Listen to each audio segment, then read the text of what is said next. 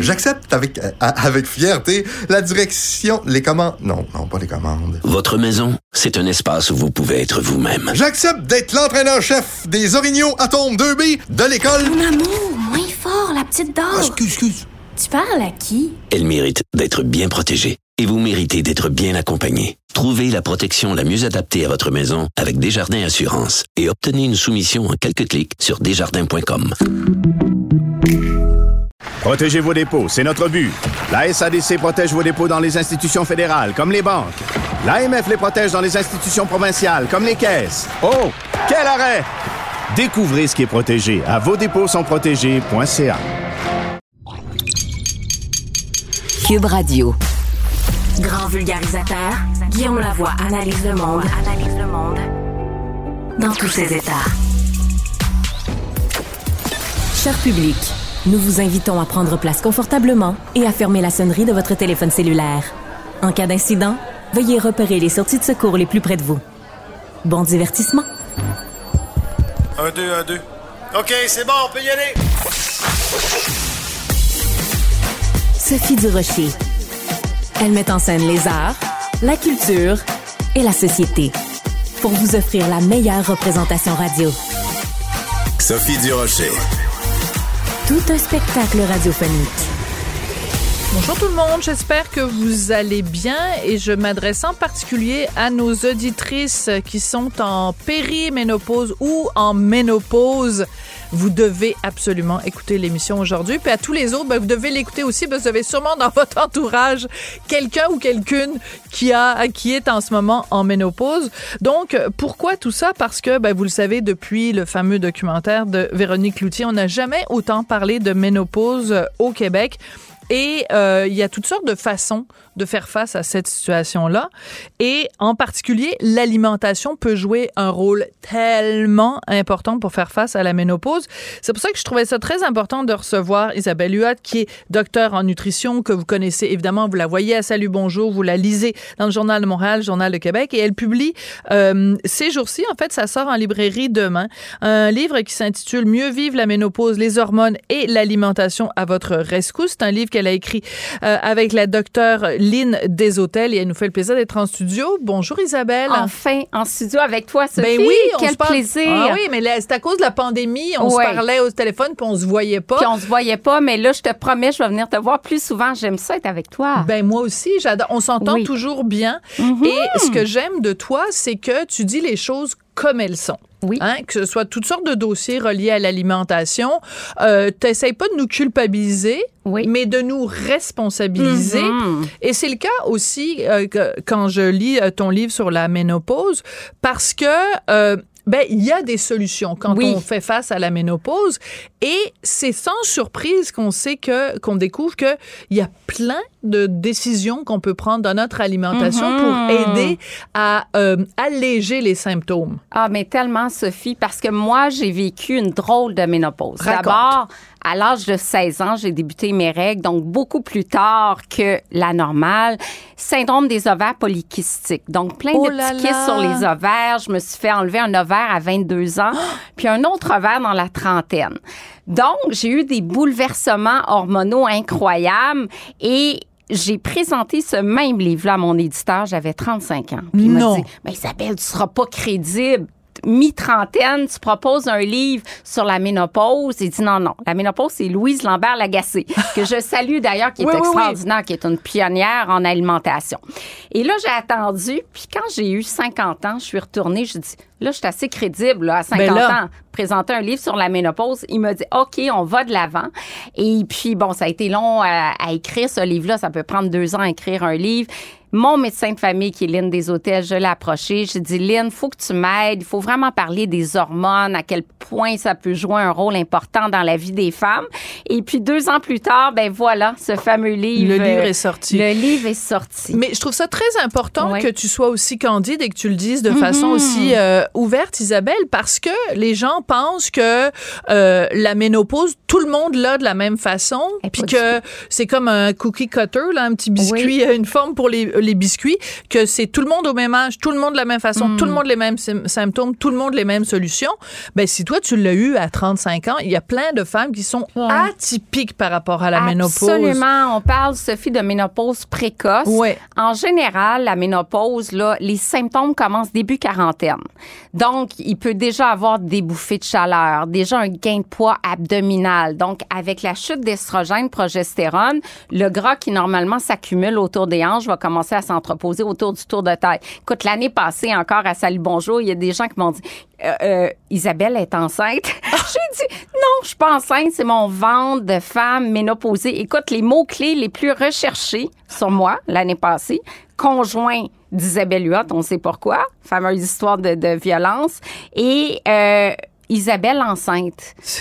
Ben c'est ça. C'est parce Ouais. que j'ai quand même un petit ventre, même si je suis Mais tu sais plutôt quoi? mince. Oui, mais c'est important, Isabelle, encore une fois, Oui. que tu parles de ça et que tu mettes des mots là-dessus parce que aussi, on a des idéaux de à quoi doit ressembler une femme de Mhm. Oui. 50 ans. Oui. Et euh, parce qu'il y a plein de gens qui vont soit faire de la liposuction, soit faire toutes sortes d'autres euh, chirurgies tout à fait. où les gens vont porter des, des espèces de gaines là-bas. Ah dans oui, dans j'ai mon vu temps, ça c'était des gaines, des gaines. des spandex. Là, bon. Ben, des fois, j'en porte. Si j'ai une robe de soirée, des fois, je mets une petite gaine. Ben non, mais c'est correct. J'ai une soirée, mais j'en porte pas dans le quotidien, là. Oui, mais ce que je veux dire, c'est que Oui. euh, il y, a, il y a 40 ans, il y a Oui. 50 ans, là, nos mères, elles avaient toutes une petite, Ben, une jolie petite bedaine. Puis sais-tu quoi? Ressort une photo, une photo Oui. de Marilyn Monroe. Ah, ben, c'est clair. Quelques années C'est avant de mourir, elle avait une bedaine. Y a-tu quelqu'un à l'époque qui disait. Hey, méchant pichou, Marilyn Monroe? Ben, non! écoute, elle était super belle. Puis t'as raison. Puis tu sais, c'est le corps change. Puis il faut l'accepter que le corps change. Moi, en 30 ans de clinique, quand je voyais des femmes qui disaient, ah, Isabelle, je veux peser 115 livres. Je voyais, Ben, voyons. pas que t'avais à 15 ans, là. Donc, ménopause, le poids change, mais on parle d'à peu près 5 à 10 livres. C'est pas énorme. C'est beaucoup la distribution du gras qui change. Et quand le gras se loge autour du ventre, ben là, c'est là où c'est plus dommageable pour la santé. Moi qui étais pré-diabétique dû à mon syndrome des ovaires polykystiques, j'étais toujours sur le bord du diabète. Donc, c'est clair qu'il faut quand même que je surveille mon alimentation. Donc, à travers ce guide-là, ben, je me suis dit, je suis pas la seule femme à avoir eu des, des Ben symptômes. On l'a vu avec l'automéno. Elle, c'était assez intense, Véro.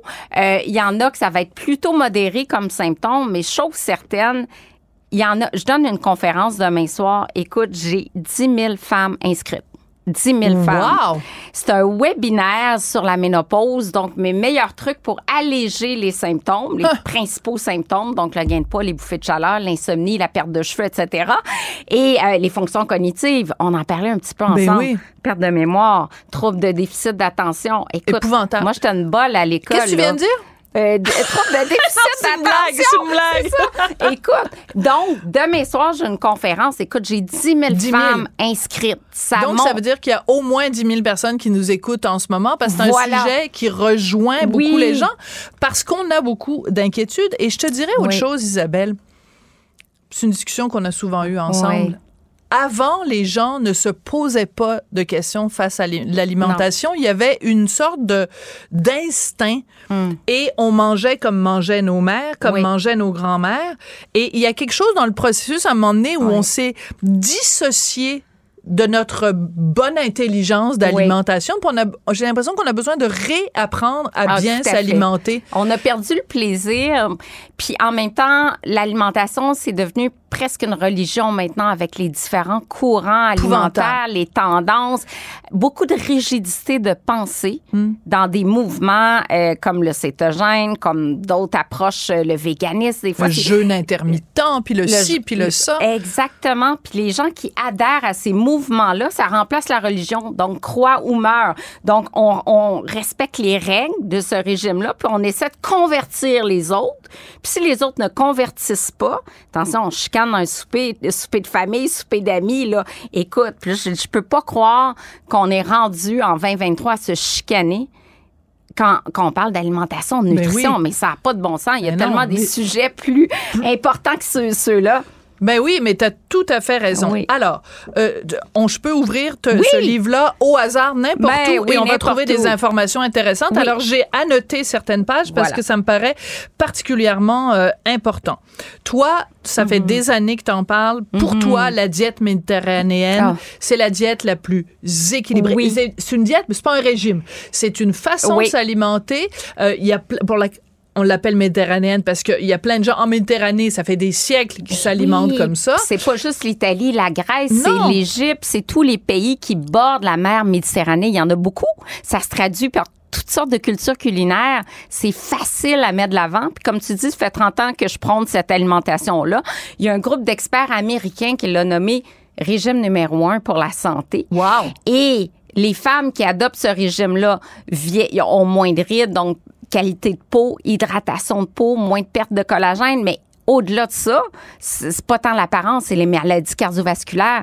Je- Lisa euh, Marie Presley, Oui. 54 ans, crise cardiaque. C'est épouvantable. C'est épouvantable, mais les femmes n'ont plus la protection cardiovasculaire. Ben, je pense pas qu'elle mangeait beaucoup de céleri puis de, de- d'aubergines revenues dans l'huile d'olive. Je dis ça Je comme ça, là. Je sais Je pas. dis ça comme ça, la belle Lisa Marie, ça a l'air qu'elle était plus euh, opioïde et, et, et, et autres entre patentes. autres, Oui. entre autres. Ben, elle avait pas l'air de manger beaucoup, mais chose certaine, le- les crises cardiaques, Ouais. là, c'est important à la femme, euh, chez la femme où il y a une baisse d'estrogène, il y a vraiment Mm. un risque qui est augmenté. Faut y penser. Et la diète méditerranéenne, c'est la meilleure diète qui soit. Euh, tout ce qui est fonction cognitive également, tout ce qui est santé mentale, moins de dépression, qu'on adopte cette approche-là. Donc, ça agit sur plusieurs volets qui touchent la femme en périménopause. Donc, l'anxiété, la dépression, les maladies cardiovasculaires, le vieillissement de la peau, euh, c'est le régime qu'on devrait tous adopter. Qu'on devrait tous Ben, adopter. régime, même pas une diète. Comme tu dis, c'est un mode de vie. Un mode de Oui. vie, ouais, Voilà. tout à fait. Et euh, il y a quelque chose qui revient très régulièrement. Euh, toi, tu recommandes par exemple le lait de soya, tu recommandes le tofu, tu recommandes Mm-hmm. les noix. Euh, Il y a pas beaucoup de viande. Non. Donc, euh, est-ce qu'on peut aller jusqu'à dire, je te pose la question, Mhm. que la viande, en tout cas la viande rouge, est pas vraiment l'ami de la femme en ménopause? Exactement. La viande Oui. rouge, là, pas plus qu'une fois par semaine. D'abord, l'OMS l'a classé comme potentiellement cancérigène. Euh, quand on la fait trop cuire, ça, ça produit des produits de glycation qu'on appelle, qui favorisent un vieillissement prématuré du cerveau, entre autres. Donc, pas trop de viande rouge. Les phytoestrogènes sont extraordinaires. Euh, donc, tout ce qui est tofu, tempeh, miso. euh, OK, le tempeh, Isabelle. Il faut Ouais. que je te le dise. Là. Je trouve que c'est comme de la semelle de C'est ouais, pas, c'est pas j'haïs mangeable, pas cette ça, mais c'est vrai que mon chum aime pas. Mais Écoute, du tofu, je comprends. Le tofu Oui. soyeux, tu peux le mettre pour remplacer Ah, des oui. produits laitiers dans les smoothies, ce genre de choses-là Oui. que tu recommandes dans ton livre. Oui. Mais le tempeh, je sais pas comment. D'abord, ça, ça a l'air dégueulasse. Ben, ça c'est du goûte soya dégueulasse. Vraiment pas ça, moi. Ah. Euh, Il y a du tempeh euh, simili viande hachée maintenant d'une belle petite entreprise québécoise. Écoute, je trouve qu'il y a quand même des produits de plus en plus intéressants. Mais le goût est assez corsé. Il y a un goût de champignon. Hein? Il y a C'est justement ça. Oui. Le tofu, les gens se plaignent que ça goûte rien, Ah, mais moi, le tempeh, j'aime pas le goût. Tofu, lait de coco, pâte de curry rouge. Ah. Euh, le tofu, c'est vraiment, vraiment bon. Les fèves edamame, la, fa- la fève de soya verte ça, en salade, c'est vraiment génial. Parce que la femme qui décide de pas prendre d'hormonothérapie, moi, j'en prends depuis deux ans. J'ai eu plusieurs symptômes, mais je me dis, ah, je pas pour commencer les hormones dans la trentaine. J'ai attendu d'avoir 50 ans pour prendre mes hormones. Et euh, j'ai mis de l'avant des phytoestrogènes, de la graine de lin c'est efficace, mais jamais autant que euh, les- les- l'estrogène euh, euh, bioidentique. D'accord. Ouais. Donc, euh, tout le débat, justement, de, Oui. après le reportage, de, le documentaire de Véronique Oui. Cloutier. Donc, l'importance aussi d'offrir aux Québécoises le choix des hormones qu'elles prennent en supplément.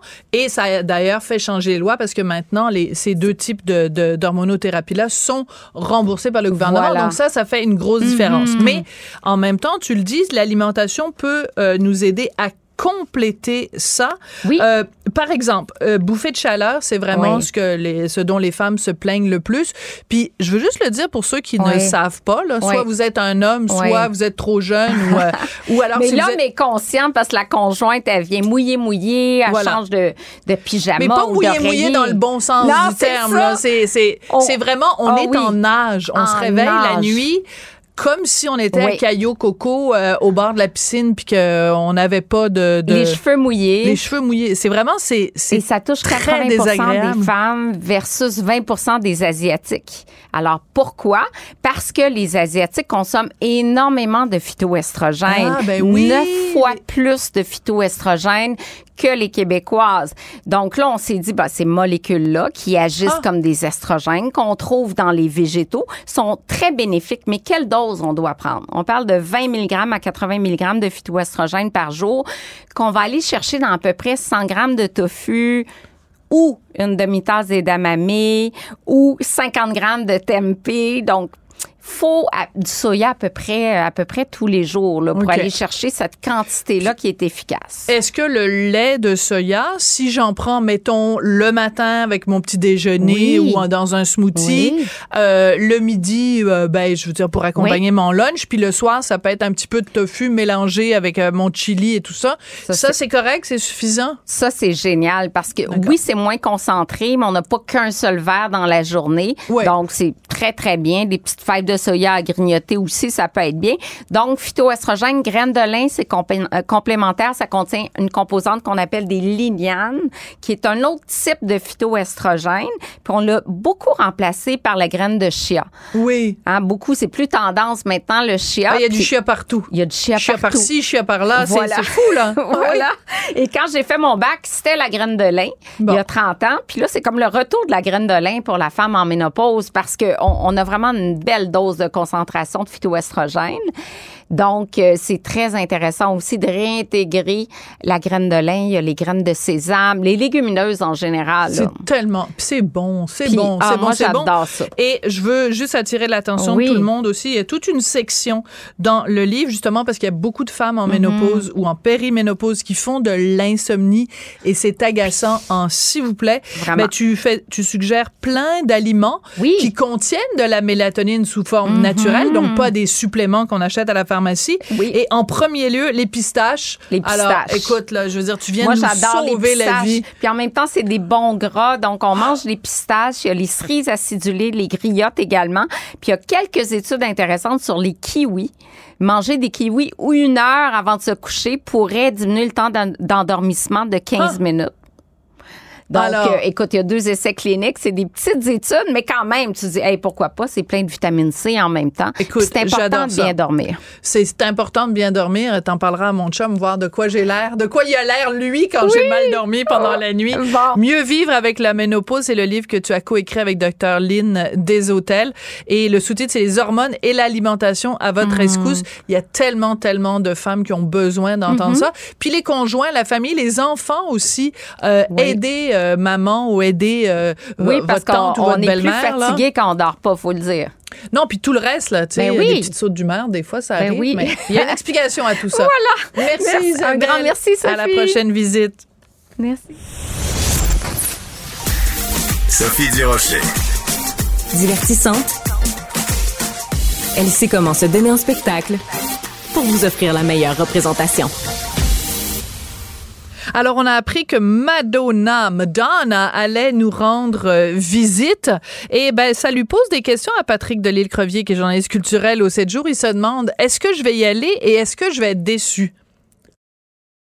Exactement. C'est la grande question que je me pose depuis, euh, depuis, depuis que j'ai appris que la, la tournée Celebration allait débarquer à Montréal, ce qui est déjà, ce qui est déjà le fun parce que la dernière tournée, Madame X n'était pas arrivée à Montréal. Elle avait fallu se rendre à Paris pour voir le spectacle.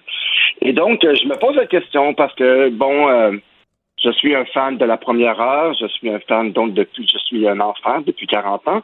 Et là, je me dis, mais je, suis la Madone sur les réseaux sociaux, sur Instagram, sur TikTok, et je me dis, ah, qu'est-ce que je vois d'elle? Puis ça n'a rien à voir avec, tu sais, j'ai- écrit un peu, j'ai posé la question sur mon Facebook aujourd'hui, parce que je savais que ça allait engendrer euh, des questions, des commentaires et tout, Oui. puis je me suis rendu compte que je suis pas le seul.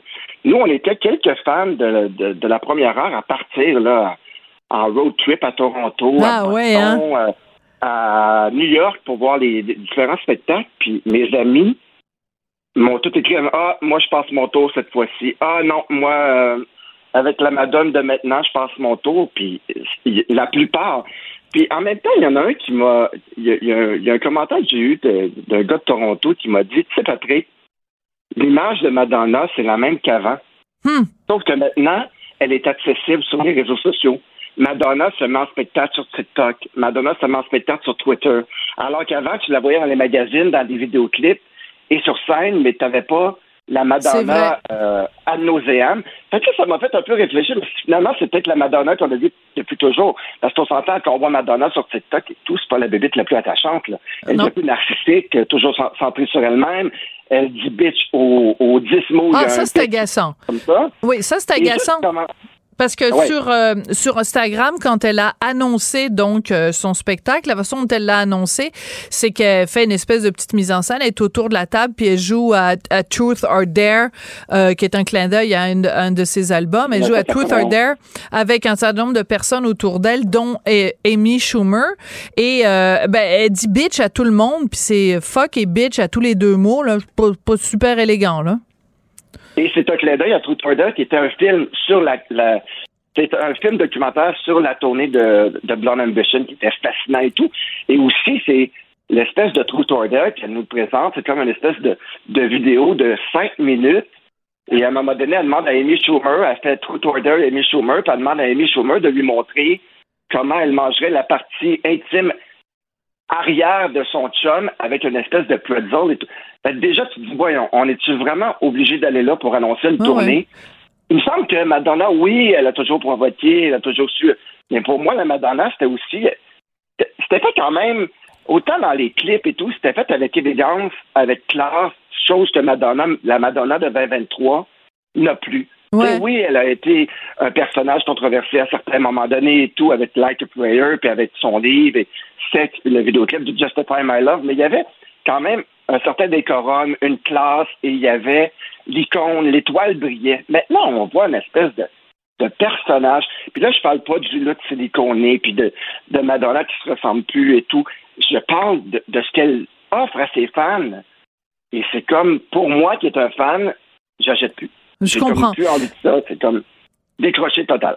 Ouais. Alors, ce qui est intéressant quand on parle de Madonna, quand même, tu sais, bon, des artistes euh, qui ont duré 40 ans et qui ont été pertinents musicalement comme pendant 40 ans, euh, on peut les compter quand même sur les doigts d'une main. Et je Ah oui. repense, je repense au fameux palmarès de Rolling Stone, euh, les 200 meilleurs chanteurs et chanteuses, euh, où euh, Céline Dion n'est pas et où Madonna n'est pas non plus. Euh, et je te dirais que c'est peut-être plus impardonnable dans le cas de Madonna, parce qu'un des critères du magazine Rolling Stone, c'était de tenir compte de l'influence de l'artiste. Et euh, ben, c'est indéniable que Madonna a eu une influence absolument énorme. On peut dire qu'il y a la pop avant Madonna et après Madonna. Et euh, euh, son influence sur la mode, son influence sur le cinéma, son influence sur à toutes sortes de niveaux. Donc, euh, est- est-ce qu'on devrait pas quand même aller voir euh, la Material Girl, ne serait-ce que pour prendre plein dans la gueule tout ce qu'elle a euh, fait de différent pendant ces 40 années-là? Ben, probablement, parce que quand tu regardes, c'est une tournée. Moi, j'ai acheté l'album dernièrement, de- l'espèce de compilation qu'elle a sorti tous les deux. Elle a sorti deux, une en vinyle. Et bon, Madonna le sens du marketing. Non pas une, mais deux compilations. Et, mais, il y a personne sur la planète qui a un répertoire comme ça et qui peut faire un show comme ça. Elle a un répertoire énorme, un catalogue hyper intéressant. Bon, la grande question, c'est ça va être rendu comment? ça va ressembler à quoi la Madonna? Parce qu'on s'entend, là. Il faut être honnête. La dernière fois que j'ai vu Madonna sur, sur scène, c'était en 2015. Elle était pour le Rebel Art Tour à. Québec et à Montréal. C'était du grand Madonna. Elle dansait, elle bougeait. Là, il faut quand même être honnête. La dame a des implants fessiers qui lui a causé un paquet de problèmes au niveau physique. Je pense pas qu'on va voir Madonna danser comme elle le faisait avant. Non. Bon, au niveau vocal, Madonna, ça n'a jamais été une grande voix. Elle a su livrer sur scène. Souvent, c'était du lip sync. Mais quand même, tu sais, Madonna. Mais là, c'est ça aussi que je me pose la question. C'est, ça va avoir l'air quoi dans le rendu? Les dernières fois que j'ai vu Madonna sur scène, autre que sur, lors des tournées, c'est des petites apparitions ici et là. Et c'était un peu n'importe quoi. J'ai vu euh, un truc pour le Gay Pride à New York où elle se frottait sur un poteau avec une perruque cheap. Ah. J'ai pris ça. Fait c'est un peu ça. Mais en même temps, Madonna nous a toujours offert en spectacle, même la tournée un peu plus intime et tout, qui était un spectacle beaucoup plus écourté, beaucoup Mm. plus... Euh, euh, qui a fait c'était plus anonyme à mon avis, puis c'était pas une grande tournée, c'était quelques... Mais c'est quand même Madonna. Donc, moi, j'ai tranché aujourd'hui, et je te dis comment, c'est que mon meilleur ami m'a dit, je vais avoir 50 ans, Ah, c'est mon meilleur ami depuis l'enfance, ça va être mon party de fête. Donc, ah, j'ai tranché avant que tu m'appelles. Je sais, ah, ben, tout j'ai ma réponse. Mon meilleur ami veut aller voir Madonna pour sa fête. Il veut que ce soit son party de fête. Ce sera son party de fête. C'est- Donc, c'est maintenant, très drôle. hypothéquer la maison pour nous acheter des billets. Bon, alors je suis contente, je suis contente que tu parles de ça parce que euh, c'est facile de dire bon euh, le samedi euh, 19 août, je m'en vais euh, au Centre Bell. Euh, les billets coûtent euh, coûtent cher et tu es allé voir combien coûte combien tu es prêt à payer pour aller voir Madonna? C'est assez fou. En ce moment, je vais regarder. Bon, je- euh, évidemment, en ce moment, les tarifs, c'est pré-vente, mais quand même. Ouais. On parle de billets qui peuvent aller jusqu'à 3 000 au parterre. Ben voyons un donc. billet. Donc, c'est 6 000 la paire. Pour les côtés, là, les côtés de scène et tout, on parle de 800 900 Et le moins cher, bien entendu, c'est le cockpit. Le cockpit en arrière à 400 mais ça te prend des jumelles ou euh, t'attends que le DVD paraisse parce que sinon, ça vaut pas la peine. T'attends que euh, le DVD paraisse, c'est très drôle. Mais, mais euh, très honnêtement, Patrick, 3000 dollars au, au parterre. Écoute, c'est le prix de trois billets d'avion pour aller à Paris. Je m'excuse, là. Moi, c'est toujours moi, mon, critère. Je veux dire, ça n'a plus c'est- aucun sens de dépenser des montants de comme 40 ça. de billets pour aller voir Marjo, Marc Dupré, pour aller voir euh, nos artistes ici au Québec aussi. Donc, euh, effectivement, c'est très, très cher. Peut-être qu'au niveau de l'après, quand ça va être en vente et non en pré-vente, ça va baisser un peu. Mais encore là, la demande est forte. Et je regarde un peu, il y a déjà plein de bons billets qui se sont envolés parce que, bien entendu, si tu es membre premium de tel club de Madonna ou ben là, tu as pu acheter American à. Express, ouais. Et ça, c'est sans tomber tous les, les revendeurs qui ont des passe-droits pour acheter un paquet de billets avant tout le monde et qui vont les vendre le prix d'une voiture ou d'une maison, dépendamment. Et donc, on s'en sort pas. Donc, ça aussi. Là, je j'entre dans la première étape. Mon ami m'a dit, regarde donc pour Bon. les billets. Je dis, regarde donc toi. c'est ta fête. Dis-moi combien je dois te, te, te, te faire de, comme virement, mais c'est assez fou. Effectivement, c'est pas à la portée de, de toutes les bourses. Et là, on, on parle même pas de Ticketmaster puis de la, de la méthode et de, de tout ce qui va s'en suivre. Donc, on est dans une espèce de Aller voir Madonna, ça va être un peu comme un, un rallye finalement. Là, on a pris la décision. Après ça, c'est de mettre la main sur Oui, les mais- billets à suivre. À suivre. Alors écoute, euh, vu qu'on parle, on parle, on parle, on parle de Madonna, on va l'écouter. On se quitte euh, avec la chanson Hang Up. Et euh, ben merci beaucoup. Puis euh, ben raccroche. Hang, hang Up. Ouais, hang Up pour qu'on écoute Hang Up. Bonne, bonne journée, Sophie. Merci. Patrick.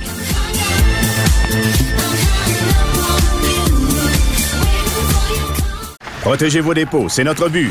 La SADC protège vos dépôts dans les institutions fédérales, comme les banques.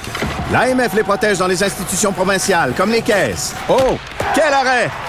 Découvrez ce qui est protégé à vos dépôts sont protégés.ca.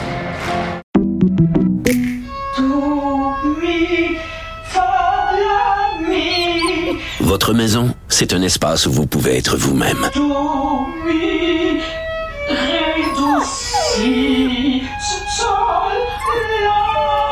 Elle mérite d'être bien protégée et vous méritez d'être bien accompagnée. Trouvez la protection la mieux adaptée à votre maison avec Desjardins Assurance et obtenez une soumission en quelques clics sur desjardins.com. Elle est parfois dramatique. D'autres fois, satirique. Mais chose certaine, elle ne joue jamais la comédie. Sophie Durocher. C'est tout en anglais. Sophie Durocher. C'est toi qui as tiré la sonnette d'alarme. Le Québécois moyen était euh, quelqu'un qui subissait et qui se disait je ferme ma gueule parce que je veux pas perdre ma job. La rencontre. Cet asservissement, cette servitude volontaire. C'est quelqu'un qui va dire par exemple moi j'étais allé à l'urgence là, j'ai attendu 6 heures, OK? La rencontre. Nantel. Durocher. Guy Nantel, sais-tu que tu es extrêmement populaire en ce moment sur les médias sociaux depuis que vendredi dernier, à l'émission Le Monde à l'envers, tu remis Judith Lucier à sa place en lui disant euh, arrête de m'interrompre, euh, c'est à mon tour de parler. Et t'es comme le, le nouveau euh, le nouveau héros des médias sociaux.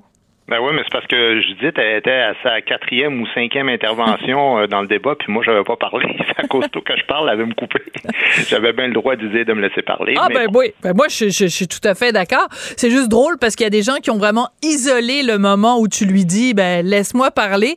Et, euh, et euh, c'était vraiment, t'es le héros des, pour avoir remis à sa place une journaliste woke, je tenais à te le dire. Bon, parfait. Écoute, euh, mon beau Guy, euh, le chemin Roxham, une catastrophe totale. Euh, c'est très bizarre parce qu'on apprenait dans la presse qu'il y a beaucoup de gens qui font le chemin inverse, c'est-à-dire qui partent du Canada pour aller aux États-Unis par le bien du chemin Roxham. T'en penses quoi, toi, de cette, toute cette situation-là avec le chemin Roxham? Écoute, on, on est d'accord là-dessus. Le chemin Roxham, ça fait longtemps qu'on dit une mauvaise idée.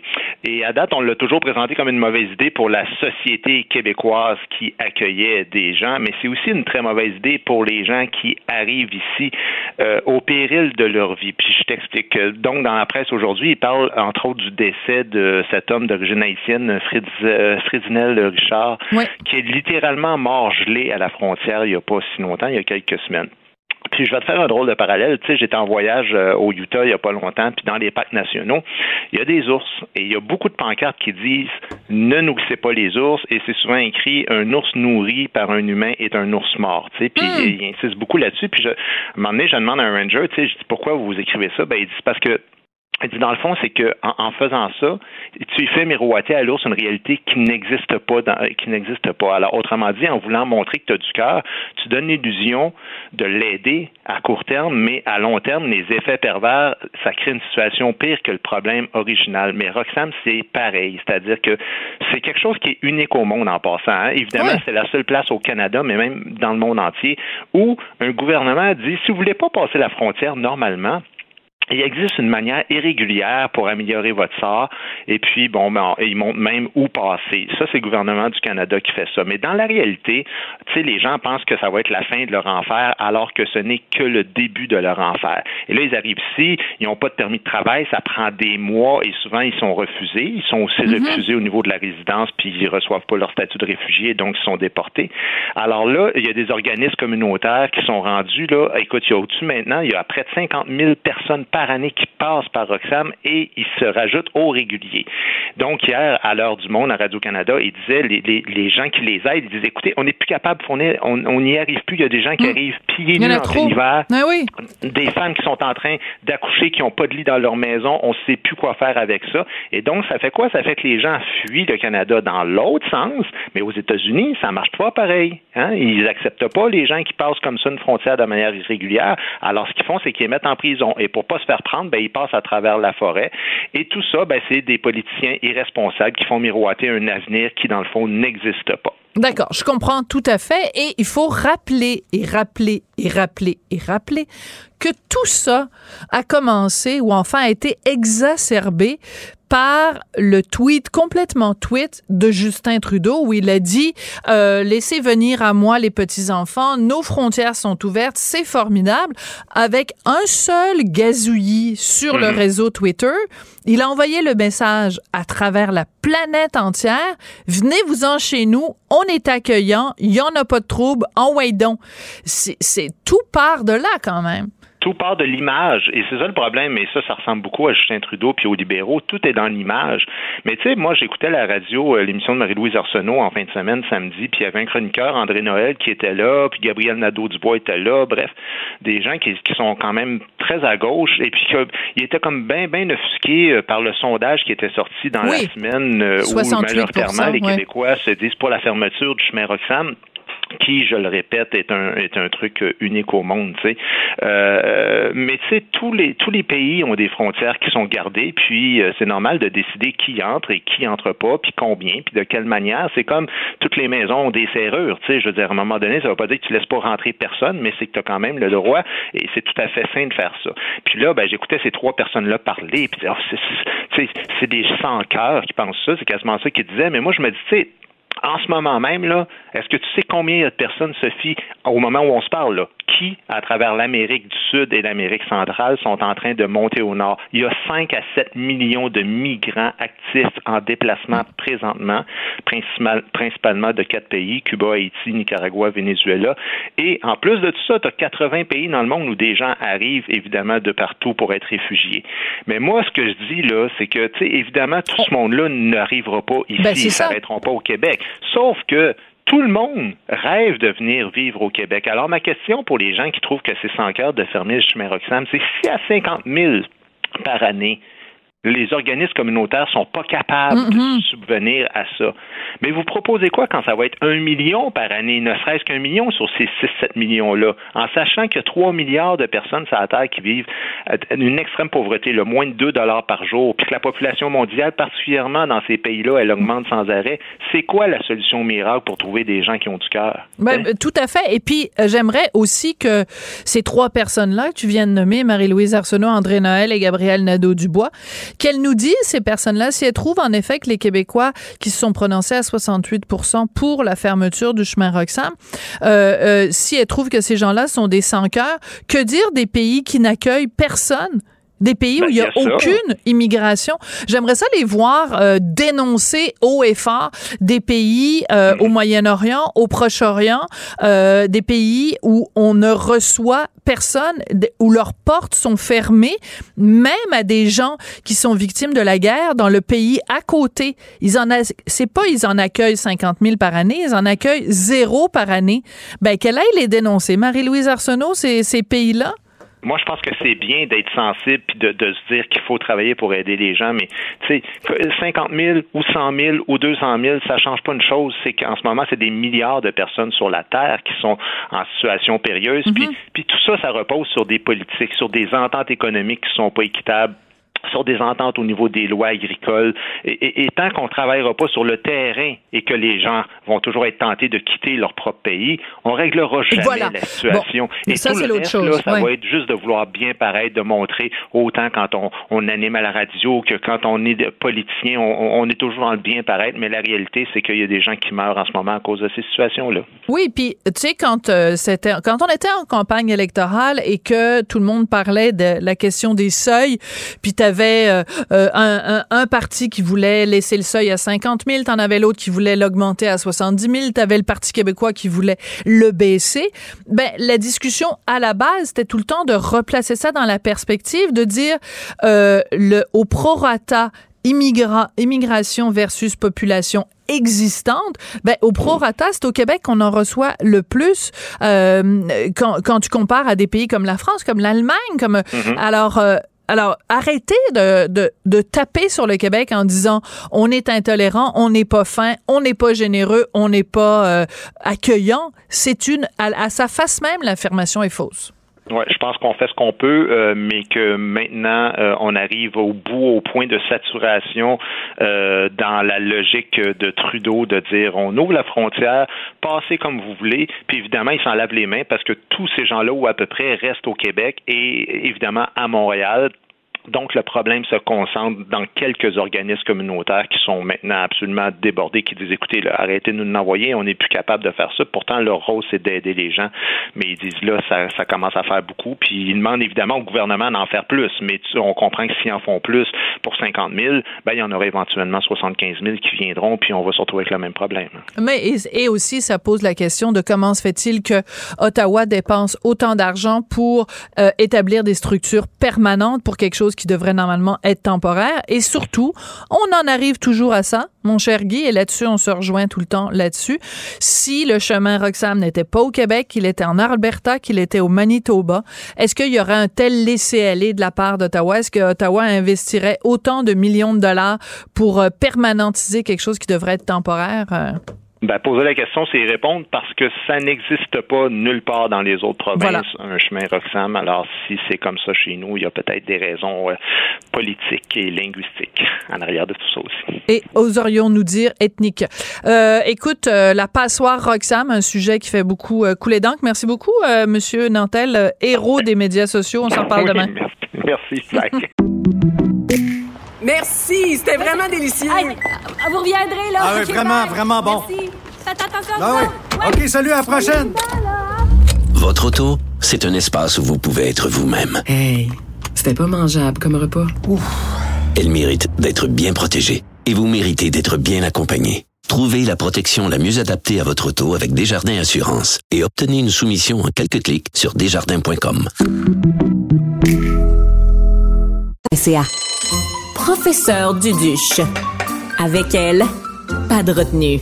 Vous avez sûrement vu passer la nouvelle et vous avez sûrement été estomaqué aussi, comme moi, en lisant dans le Journal Montréal, Journal de Québec, qu'il y a des médecins qui veulent bannir les cuisinières au gaz et qu'il y a plusieurs villes américaines déjà qui les interdisent.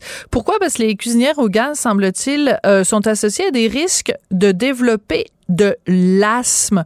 J'avais envie de parler à tout ça avec quelqu'un qui a sûrement passé euh, une peut-être je sais pas les trois quarts de sa vie devant une cuisinière au gaz. C'est le chef et restaurateur Martin Junot. Bonjour Martin.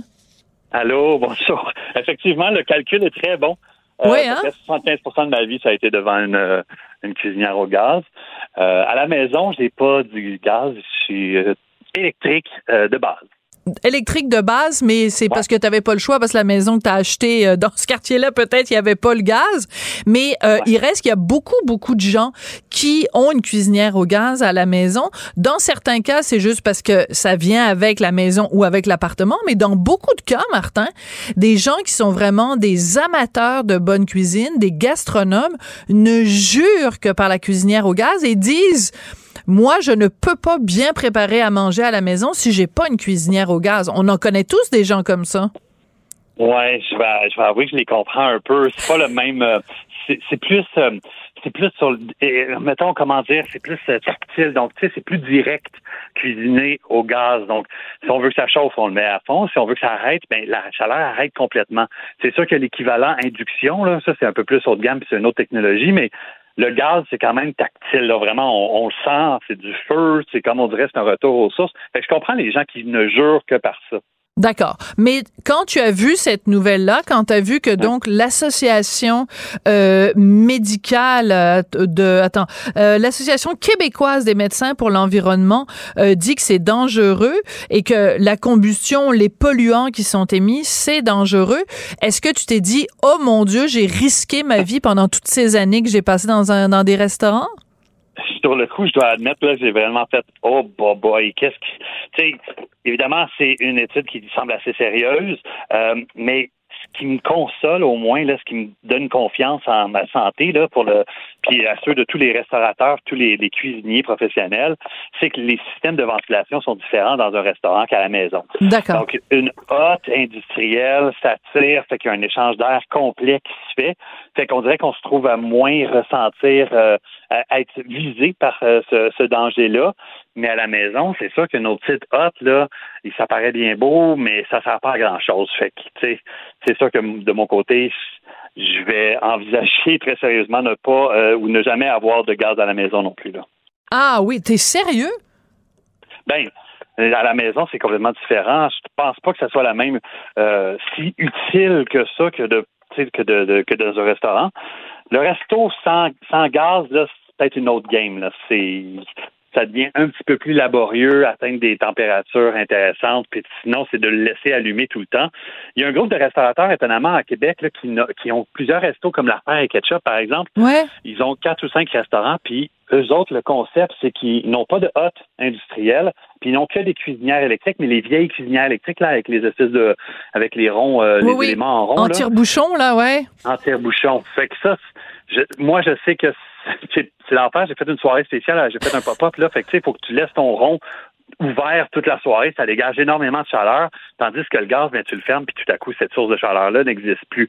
Euh, je pense que pour le restaurateur, ça peut être intéressant d'avoir autre chose que du gaz, parce que justement, c'est une hotte industrielle est essentielle si on a du gaz, euh, mais ne l'est pas si c'est des ronds électriques. Fait que, ça peut être, ça peut être une, une belle tangente qui pourrait être prise pour l'avenir, en fait, en restauration, s'il y a des gens qui sont euh, un peu euh, touchés par cette nouvelle-là. Ouais, mais il reste quand même que quand on parle justement des gens qui ont une hotte à la maison parce que ils veulent, euh, c'est des gastronomes puis ils veulent bien faire à manger. Écoute, euh, on, est d'accord qu'il y a un petit peu de matu vu aussi là-dedans. Il y a des gens qui s'achètent des, mettons, je sais, euh, avant ils en vendaient des modèles au Québec, des la cornue, je pense, ça s'appelle. Ça vaut 15 au-delà de 15 000 dollars, parfois une cuisinière au gaz. Donc, euh, euh, ça risque quand même de refroidir, excellent jeu de mots ici, de refroidir les ardeurs des gens qui ont envie d'être un petit peu euh, matuvus en, en se tapant une cuisinière au gaz qui coûte très cher. Ouais, mais si si t'es un vrai tripeux de cuisine, puis euh, t'as les moyens de te le permettre, parce que c'est souvent c'est souvent des, des, objets magnifiques en plus des fours des fours au gaz. c'est sûr que si tu as l'opportunité de le faire, tu vas le faire. Là, euh, bon, avec cette nouvelle-là aujourd'hui, peut-être qu'il euh, y a des gens qui vont changer d'avis, mais moi, le, dès que tu as un, un intérêt, euh, tu deviens un peu matu tu sais.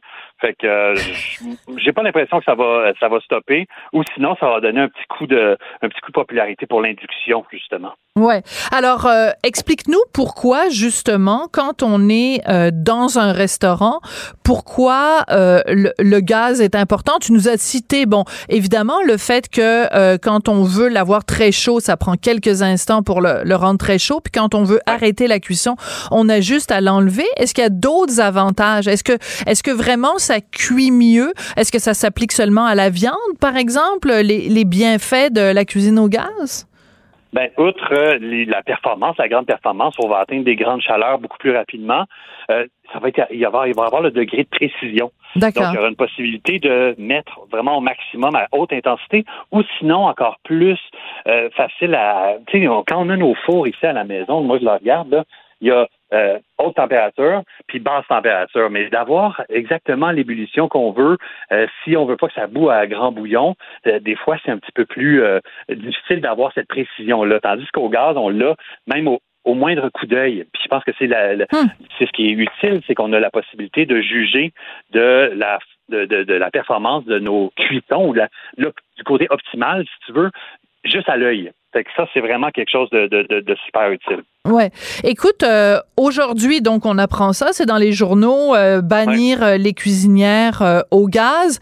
La même, dans le même journal, la même journée, on apprend que au-delà de trois verres d'alcool par semaine, c'est super mauvais pour la santé, puis qu'on on serait tous mieux d'arrêter complètement de boire. je trouve que bientôt, on n'aura plus rien à manger, on n'aura plus rien à boire. Qu'est-ce que tu penses de tout ça? Est-ce qu'on est rendu une société trop, euh, trop prude, trop précautionneuse, mettons, Martin? Ah ben, c'est pas c'est pas une surprise là, tu sais le nombre de le nombre de, de, breuvages alcoolisés euh, euh, qui, qui est bon ou recommandé par euh, pour par semaine là.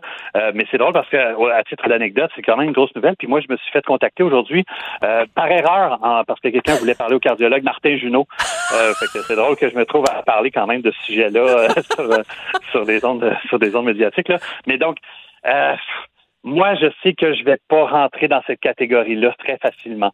Euh, je bois pas la semaine, personnellement. J'essaie de, de, de, tout condenser le week-end, mais ça équivaut à plus que trois consommations alcoolisées.